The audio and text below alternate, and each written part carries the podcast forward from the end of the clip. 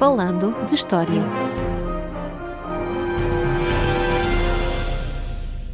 Olá a todos e bem-vindos ao podcast Falando de História. Eu sou Roger Lides e comigo está, como de costume, Paulo M. Dias. Olá! No episódio de hoje concluímos a nossa série dedicada às invasões francesas de Portugal, com uma abordagem finalmente à terceira e última invasão liderada por Macena. E a propósito, esperamos que os nossos ouvintes estejam a gostar deste novo formato, do tratamento de alguns temas mais complexos em pequenas séries, digamos assim, com vários episódios, o que também só é possível graças também uh, aos nossos patronos e, já sabem, uh, quem se quiser juntar a esta nossa comunidade é só seguir o link em patreon.com barra falando história. Mas regressando então ao Portugal de inícios de 800, onde é que ficámos no final do nosso episódio número 61, Paulo? Bom, este episódio vai mesmo ser uma cena. Sim, mas. Uh... Encerramos esse episódio com a derrota da segunda invasão francesa, liderada por Sul, e que ocupou, como vimos, parte do norte de Portugal entre fevereiro e maio de 1809. Uhum. O objetivo era a conquista de Lisboa e a consequente subjugação do território português e a expulsão dos aliados ingleses, mas uma feroz resistência, quer militar, quer popular também, levou que as tropas francesas nunca tenham conseguido ir além do norte, acabando expulsas e perseguidas até à fronteira pelo exército liderado pelo futuro Duque de Wellington, isto nas primeiras semanas de maio de 1809. A segunda invasão francesa acabou em fracasso, o que não só enfureceu Napoleão, como tornou mais audazes os próprios comandantes britânicos. Mas em que medida? Como referi no episódio 61, em 1808-1809, os ingleses decidiram apostar boa parte dos seus recursos militares na Península Ibérica e, especificamente em Portugal, o velho aliado, e não em Espanha, que até bem recentemente tinha sido um inimigo feroz. Ao longo dos meses, o governo de Londres foi investindo na transformação do território português num reduto fortificado que poderia servir não só de refúgio, mas também de plataforma para o lançamento de futuras campanhas contra Napoleão. Além disso, durante este período, levou-se também a cabo a conversão do exército português de uma máquina de guerra bem treinada, bem equipada, ao modelo inglês. E estas transformações deveram-se sobretudo à ação de Sir Arthur Wellesley, o futuro Duque de Wellington e principal comandante britânico em solo ibérico, e ao Marshal William Carr Beresford, subordinado deste Wellesley e responsável pela reestruturação do exército português. Já depois da guerra, seria precisamente Beresford o responsável pela manutenção da tutela inglesa sobre Portugal e com plena aval da corte sediada no Rio de Janeiro, mas isto é já um assunto para outro episódio. O que importa reter é que, quando chegamos ao verão de 1809, depois, claro, da derrota da segunda invasão francesa, os ingleses estão plenamente confiantes na capacidade do exército anglo-luso, que, como o nome indica, é um misto de tropas britânicas e portuguesas, e por isso decidem lançar uma expedição em território espanhol. Então, e como é que estava a Espanha neste verão de 1809? Além de, imagino eu, tórrido, não é? Porque estamos a falar do verão na Península Ibérica, mas não estaria propriamente em paz. Bom, além do calor, estava em sérios apuros. A Junta de Sevilha, que relembro, era o organismo que tentava liderar a resistência ao invasor, tentava desesperadamente defender o território, que era sobretudo o sul de Espanha, e reconquistar o restante, mas sem grande sucesso. Isto porque José Bonaparte, o irmão de Napoleão e rei de Espanha, mantinha-se no trono em Madrid. Um dos principais perigos à segurança desta junta era o exército, liderado pelo Marshal Victor, de quem aqui já falámos no nosso segundo episódio, que estava precisamente estacionado na Extremadura espanhola há vários meses até e que deveria ter apoiado Sul na invasão de Portugal, o que acabou por não fazer. A Junta de Sevilha não tardou a pedir auxílio aos ingleses para lidar com este exército e por isso, no verão de 1809, já depois da derrota da segunda invasão, o exército anglo-luso atravessa a fronteira da Extremadura em busca do exército francês.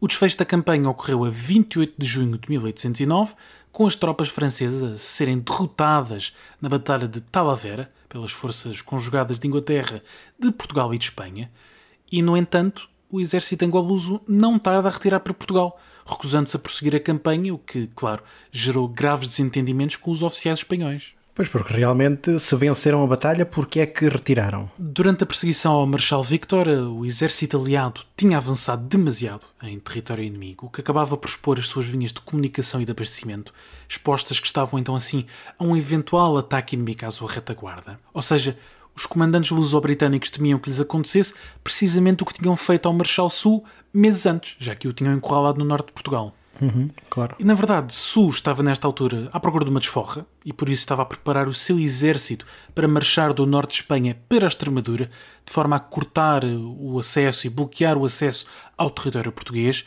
cortando, portanto, qualquer hipótese de retirada ao futuro Duque de Wellington. Isto quer dizer que, avançar mais em território espanhol seria não só uma má ideia, como poderia ter levado à aniquilação deste exército anglo-português. E por isso Wellesley decidiu retirar para Portugal, a partir de onde podia defender o país e também monitorizar o desenvolvimento dos acontecimentos em Espanha. A retirada, apesar de essencial, cai muito mal aos espanhóis, como seria expectável, que ao longo dos meses seguintes vão ser sucessivamente derrotados ao ponto nos primeiros meses de 1810 a junta ter de abandonar a cidade de Sevilha e fugir uhum. para Cádiz mais a sul. Bom, realmente, quer dizer, apesar do fracasso da segunda invasão de Portugal e desta derrota na batalha que acabaste de falar, de Talavera, não é? A situação francesa não parecia assim estar tão mal em Espanha. A situação estava aparentemente controlada. José Bonaparte era dono e senhor de mais de metade do território e tinha sob o seu comando um poderoso exército, uns 325 mil homens, muita gente. Não caberiam numa feijoada na ponte Vasco da Gama? Não, são demasiados. E também não queremos dar a feijão a tanta gente. pois não. Sobre riscos climáticos. Não há tanto diabo que precise de aplicar a, a fórmula de Lutero que vimos no nosso episódio não. anterior. A partir de janeiro de 1810, a ofensiva que vai rumar a Andaluzia parecia destinada a desmantelar esta junta de Sevilha.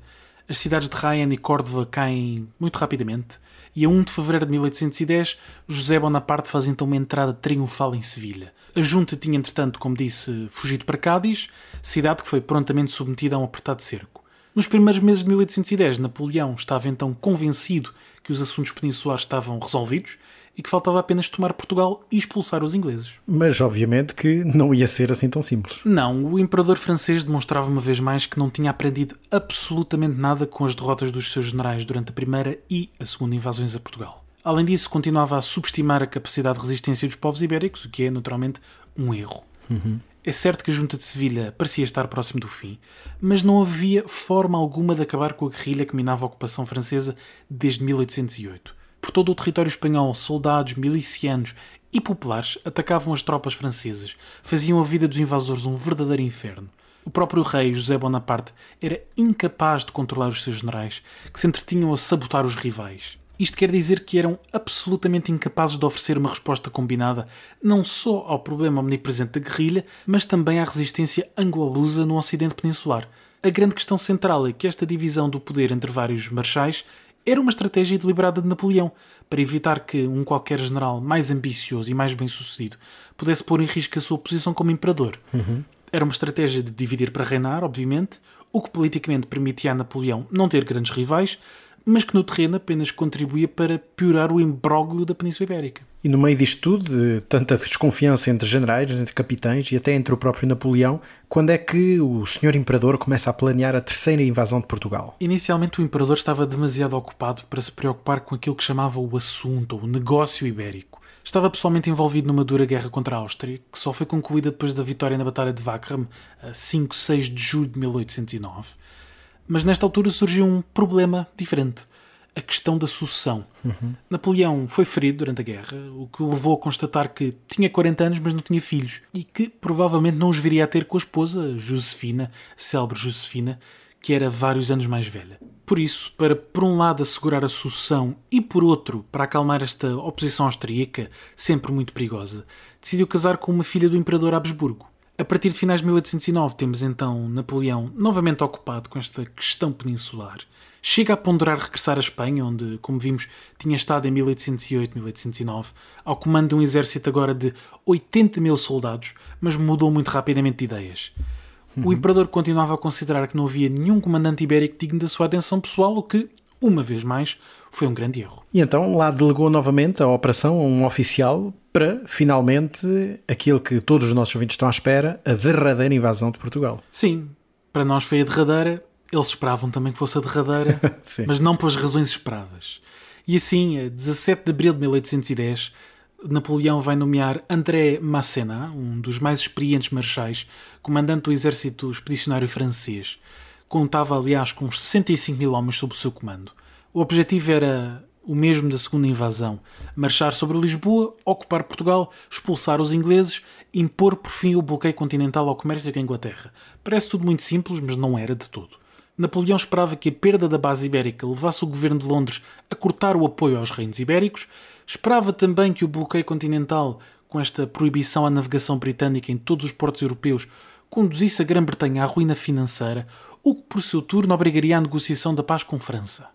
Como veremos, nada disto vai acontecer e Napoleão estava uma vez mais a subestimar por completo a situação portuguesa. Mas em todo caso, olhemos agora para Portugal. O que é que se passava neste momento no território português? Porque imagino que já toda a gente estivesse à espera de uma terceira invasão. Sim, a terceira invasão era esperada, até porque nesta altura, depois da derrota da Áustria e com a junta de Sevilha a colapsar, Portugal era o único ponto da Europa continental que resistia às tropas napoleónicas, uma verdadeira aldeia gaulesa neste cantinho, uhum. neste cantinho da Península Ibérica. E de facto, este era um ponto constantemente frisado pelo próprio Arthur Wellesley, o feito Visconde de Wellington já depois da vitória de Talavera e anos mais tarde Duque de Wellington. E frisava-o precisamente nas cartas e relatórios que enviava ao governo britânico a justificar as suas opções e os seus planos. Uhum. O exército anglo-português era a única força militar capaz de contestar o controle francês do continente europeu, o que era extremamente vantajoso para os ingleses, porque fixava a atenção de Napoleão na Península Ibérica, um espaço relativamente pouco importante, impedindo, claro, de planear uma invasão das Ilhas Britânicas. Mas em Londres a conduta de Wellington era muito contestada pela oposição parlamentar, que não compreendia e criticava até a sua retirada para Portugal depois da vitória em Talavera. Ou seja, existia até uma contestação interna em Inglaterra face então a estas campanhas na Península Ibérica. Sim, uma contestação a nível parlamentar, estamos já numa monarquia parlamentar no Reino Unido já há bastante tempo, uhum. e também uma contestação ao nível da população no geral, que estava farta dos impostos altos e do recrutamento de soldados e marinheiros. E depois também tínhamos os grandes comerciantes industriais, que tinham sido os principais prejudicados pela criação do bloqueio continental, a apelarem à negociação de paz com Napoleão para que pudessem retomar os seus negócios muito lucrativos com o continente europeu. A todas estas críticas, Wellington respondia como podia, assegurando que a existência do exército anglo-português era essencial para a futura vitória na guerra e o facto de ter sobrevivido politicamente deveu-se não só à sua competência militar, que demonstrou várias vezes, mas sobretudo aos apoios de peso que tinha precisamente em Londres, onde contava com o apoio de muitos membros do governo, de amigos e familiares bem posicionados e do próprio rei Jorge III, que era seu admirador. Mesmo em Portugal, o Conselho de Regência de Lisboa e a população culpavam Wellington pelo desastre da Convenção de Sintra de 1808, que aqui referimos no nosso primeiro episódio dedicado a estas invasões francesas, e que, relembro, permitir a Junot regressar à França com todo o saco obtido durante essa invasão. Bom, percebe-se realmente que o próprio Wellington não estava, lá está, numa posição fácil. Mas então, o que é que ele na prática fez para defender Portugal? É, apesar desta contestação, Wellington tinha um plano bastante simples, que passava por defender Portugal no geral, Lisboa e o Tejo em particular. Perante a ameaça francesa, o exército anglo-português ocuparia posições defensivas, entrincheirando-se bem armado, com munições, com mantimentos suficientes para suster qualquer ataque, uhum. impedindo o avanço inimigo sobre a capital portuguesa. Espanha ficava inteiramente entregue à sua sorte, o resto do território português poderia ser ocupado ou não, o importante era manter a capital e o Tejo. Porquê? Porque a capital é um alvo estratégico muito importante uhum. e o uhum. Tejo era uma artéria essencial caso os britânicos tivessem que evacuar se a situação desse para o torto. Estamos, claro, perante uma estratégia de desgaste, com as tropas do Wellington a empatar, a esgotar ao máximo os recursos do inimigo antes de lançarem a ofensiva, a campanha de Talavera tinha ensinado a Wellington que a estratégia espanhola, que passava por procurar vencer os exércitos franceses em campo aberto, era demasiado perigosa. Só poderia correr mal, como de facto se verificou. Uhum. Isto porque em batalha campal os exércitos franceses eram extraordinariamente difíceis de vencer e por isso era essencial desgastá-los e desmoralizá-los ao máximo antes de os enfrentar. Por isso, em Portugal, a partir de finais de 1809, vai-se apostar numa estratégia inteiramente defensiva, assente naquilo que alguns autores definem como três eixos diferentes, mas complementares. Então vamos por partes. Que eixos são esses? Em primeiro lugar, a reestruturação do exército português, que já referi antes brevemente, para o colocar, claro está, ao mesmo nível do exército britânico, isto em termos de números de soldados, de treino e de equipamento. Esta tarefa foi entregue sobretudo a Beresford, secundado pelo Ministro da Guerra do governo português na regência, Dom Miguel Pereira Forjás. O governo britânico contribuiu para este esforço com 45 mil toneladas de equipamento militar, uhum. muita, muita, muita tonelada de equipamento, desde armas e munições até fardas. E quando chegamos ao verão de 1810, o exército português é agora composto por 26 mil homens, aos quais se juntam uns 45 mil milicianos, estes menos bem armados, menos bem treinados, uhum. mas muito úteis, sobretudo em funções secundárias, sobretudo de guerrilha. A estes vão somar-se ainda 31 mil soldados britânicos, o que, Ao todo correspondia a um total aproximado de 100 mil homens, número que, é preciso frisar, nunca foi todo reunido num só local em Portugal, mas antes se encontrava distribuído um pouco por todo o reino. Uhum. Como as invasões pelo Val do Tejo e pela Galícia tinham sido difíceis, na primeira e segunda invasões respectivamente, Wellington esperava que a terceira invasão entrasse pela Beira, via Almeida, ou no Alentejo via Elvas, rotas muito tradicionais de invadir Portugal, uhum. por isso foram estacionadas tropas nestas regiões. O principal esforço defensivo foi, claro, feito na Península de Lisboa, onde foram estacionados inicialmente uns 50 mil homens, entre portugueses e britânicos.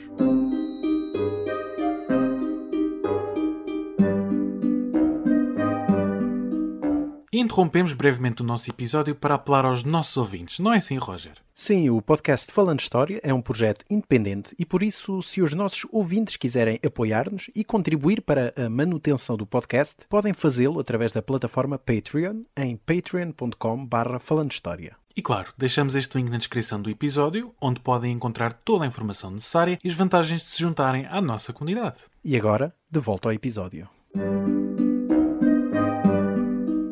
Portanto, se o primeiro eixo desta estratégia que nos estás aqui a explicar é a reestruturação do exército, quais são então o segundo e o terceiro? O segundo eixo foi de longe o mais impopular, porque foi a política de terra queimada, que passava por destruir tudo o que pudesse ser utilizado pelo inimigo. Como referimos em episódios anteriores, os exércitos napoleónicos viviam de terra, ou seja, pilhavam pelo caminho em campanha o que precisavam, o que comiam.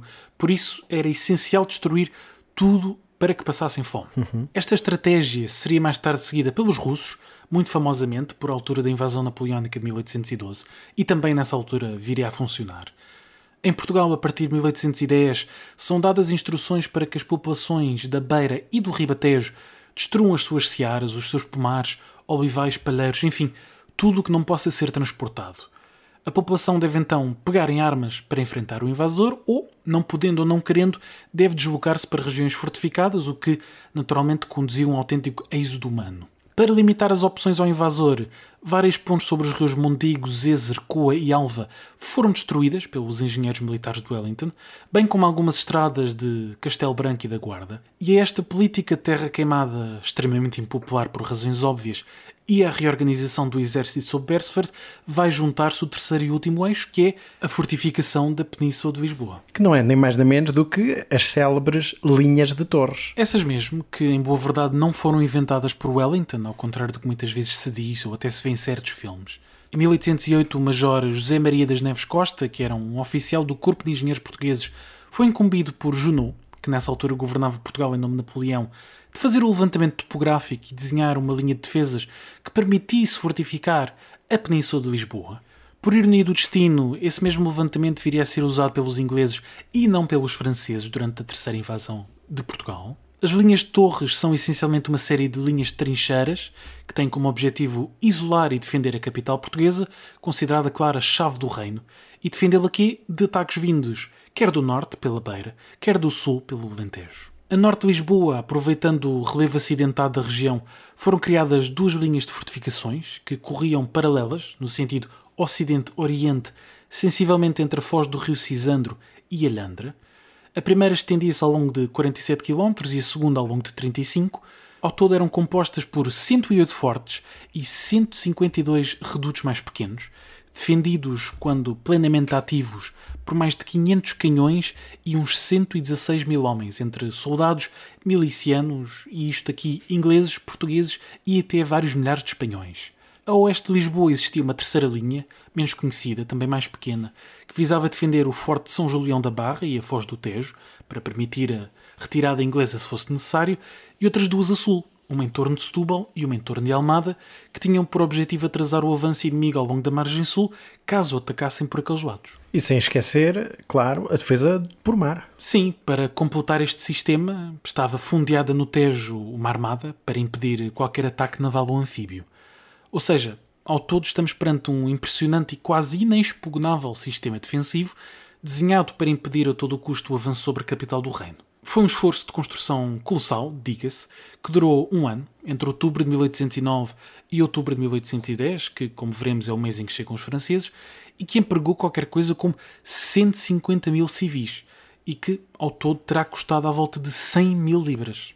O que é realmente um sistema defensivo muito impressionante e eh, já agora fazemos publicidade para os nossos ouvintes que podem visitar grande parte deste sistema defensivo que ainda hoje se preserva uh, mais ou menos de forma mais ou menos segura.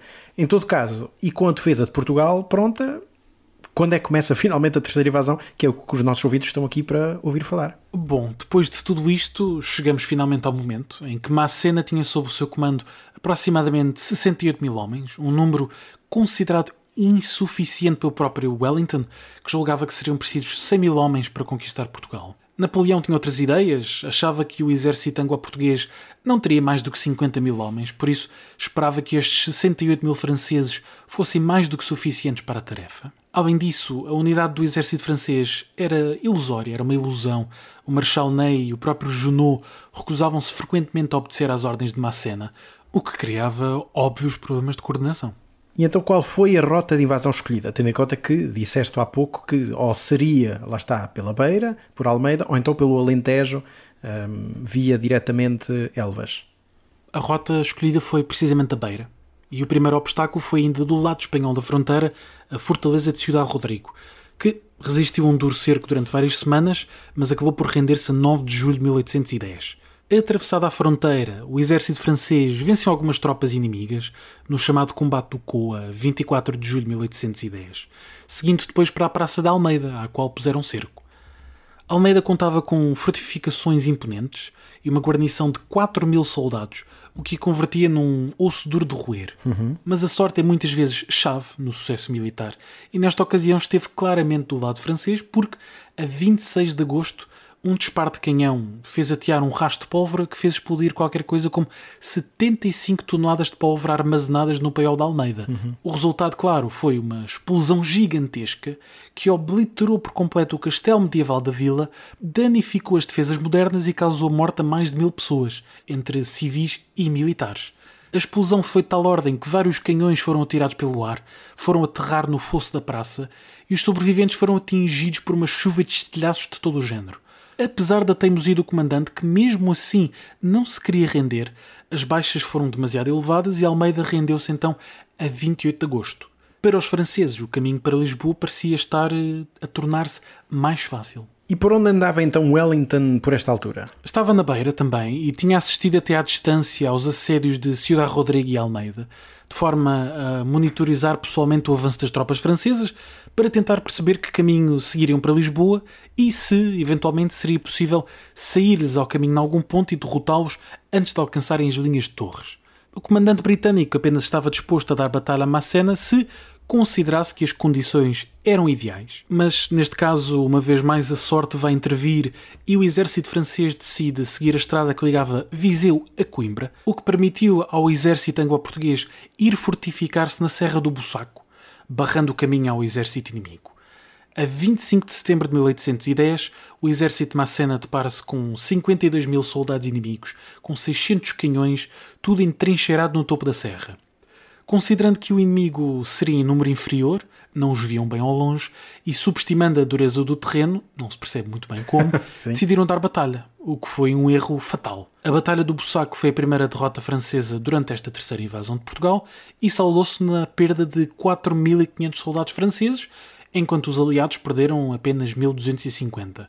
Mas o pior, na verdade, ainda estava para vir. E também fica mais uma sugestão aos nossos ouvintes para visitar o Museu Militar eh, do Bussaco, onde precisamente é invocado uh, esta famosa batalha da Terceira Invasão de Portugal. Mas regressando então aqui aos nossos acontecimentos, e como acabaste de dizer, o pior estava para vir, porque depois da Batalha do Bussaco, o que é que aconteceu aos dois exércitos? Macenata estava disposto a voltar a dar batalha a Wellington, o que teria sido uma péssima ideia.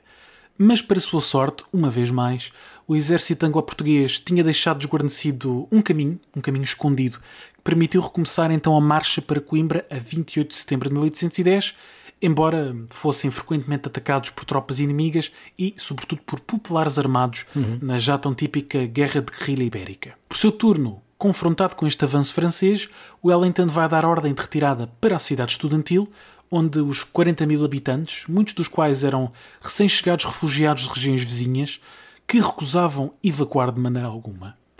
E só o vão fazer perante a ameaça da chegada iminente do exército inimigo, já muito temido pelas inúmeras atrocidades que tinha cometido durante as duas invasões anteriores, como o conhecido saque de Évora.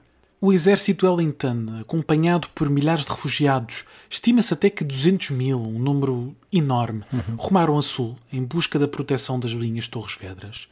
Pelo caminho ficava aquilo que foi apelidado de um deserto, com esta política terra queimada a ser posta em prática, destruindo tudo o que pudesse ser útil aos homens de Massená. A 1 de outubro, as primeiras tropas francesas, lideradas neste caso por Junot, alcançam Coimbra, Esfomeados e exaustos, os soldados franceses vão saquear tudo o que podem, destroem tudo o resto e massacram todos aqueles que não quiseram ou não puderam fugir. Chegam ao ponto de consumir comida que teria sido suficiente para alimentar todo o exército durante duas semanas, para óbvia irritação de Massena. Claro. Prosseguindo então para sul, as tropas francesas vão deparar-se com as linhas de Torres a 11 de outubro de 1810 e no dia seguinte o comandante supremo ficou estupefacto pelo que viu.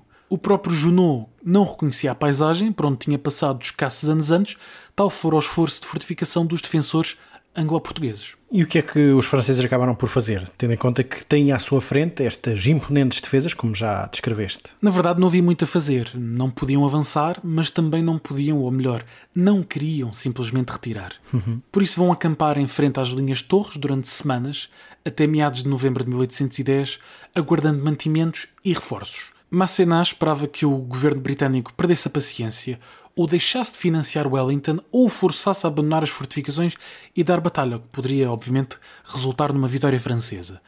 Depois pensou até em cruzar o Tejo para atacar Lisboa pela margem sul, chegando a obter eh, autorização de Napoleão, mas também não chegou a fazer. O facto é que o tempo jogava contra os franceses, que simplesmente não tinham comida nem munições para manter um cerco eterno à capital portuguesa.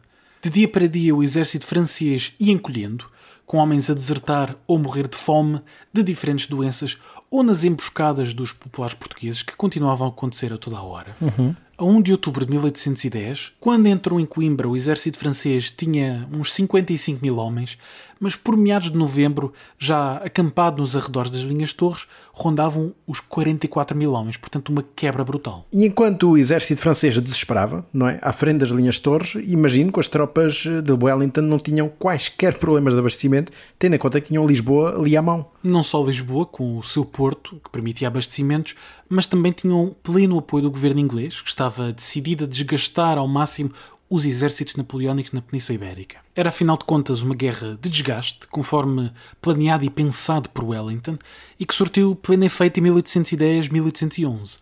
A 15 de novembro, percebendo que não conseguia penetrar nas linhas de Torres, Massena retira para Santarém, onde o seu exército vai passar um duríssimo inverno, acossado pela fome, pela doença e pelos guerrilheiros portugueses mas o inverno também foi duro para os portugueses em Lisboa estima-se que terão morrido uns 40 mil civis, muitos dos quais refugiados de outras regiões, abatidos pela fome ou por doenças que se transmitiam com grande facilidade em grandes massas humanas. E no meio deste desespero, onde é que estavam os outros generais de Napoleão em Espanha? Por é que não auxiliaram Massená? Bom, porque as rivalidades entre os generais napoleónicos, que já referi várias vezes nos outros episódios, prevaleceram quase sempre e criaram graves problemas. Foram elas que impediram Massenat de receber quaisquer reforços, apesar de os ter pedido várias vezes a outros generais como Su ou Lapis. E só em janeiro de 1811 é que Su, precisamente, se dignou a tentar auxiliar o camarada encurralado em Portugal há vários meses. Mas era demasiado tarde e em março desse ano, de 1811, as tropas de Massená deram início à retirada, abandonando Santarém e Rio Maior na noite de 5 para 6 de março. O exército retirou primeiro para norte, rumo ao Rio Mondego, e daí para Almeida. Massená ainda ponderou prosseguir a invasão, descendo o Tejo, mas os seus oficiais estavam fartos, não tinham comida, não queriam obedecer. Uhum.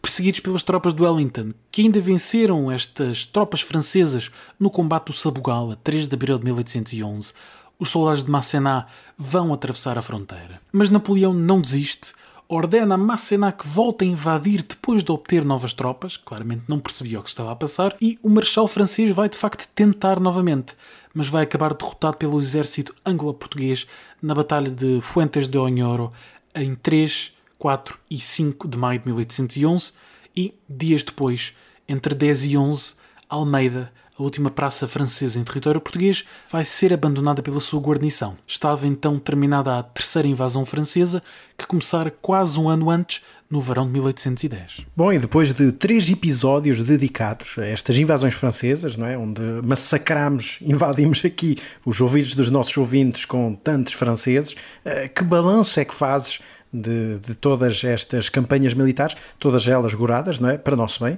obviamente, para o nosso bem português um, e para, obviamente, grande desonra do exército napoleónico. Como se deve ter percebido, foram três campanhas diferentes, mas todas elas muito difíceis. Muito difíceis quer para os exércitos franceses, quer para portugueses, ingleses e até espanhóis.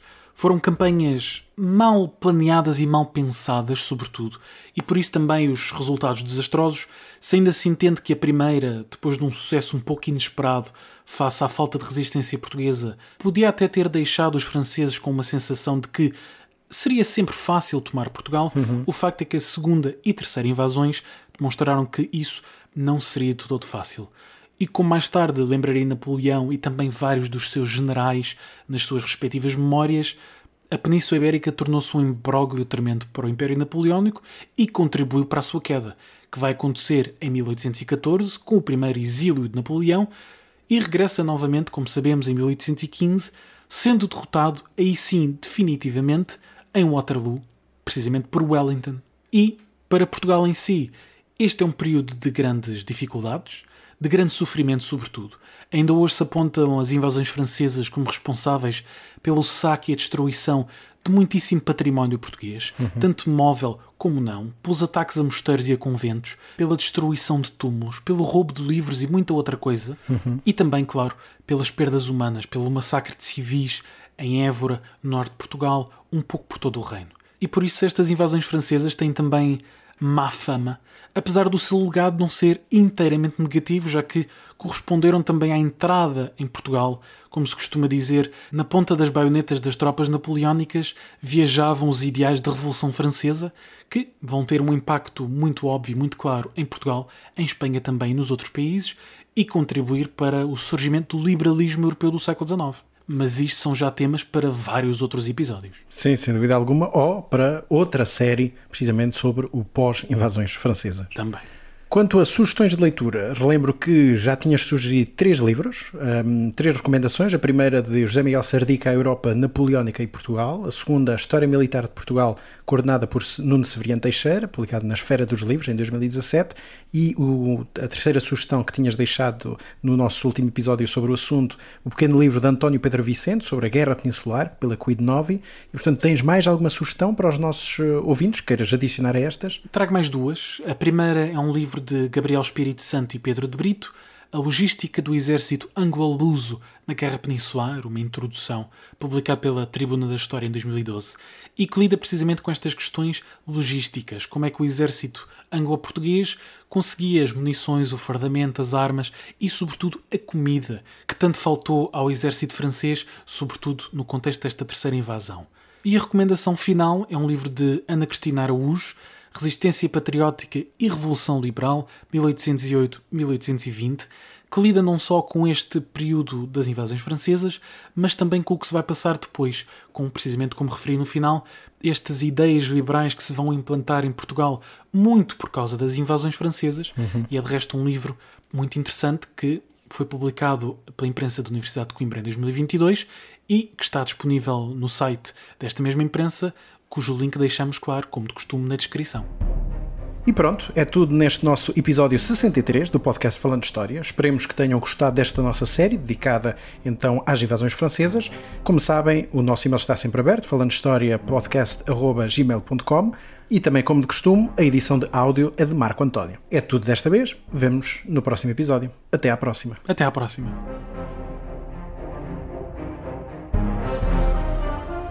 Falando de História.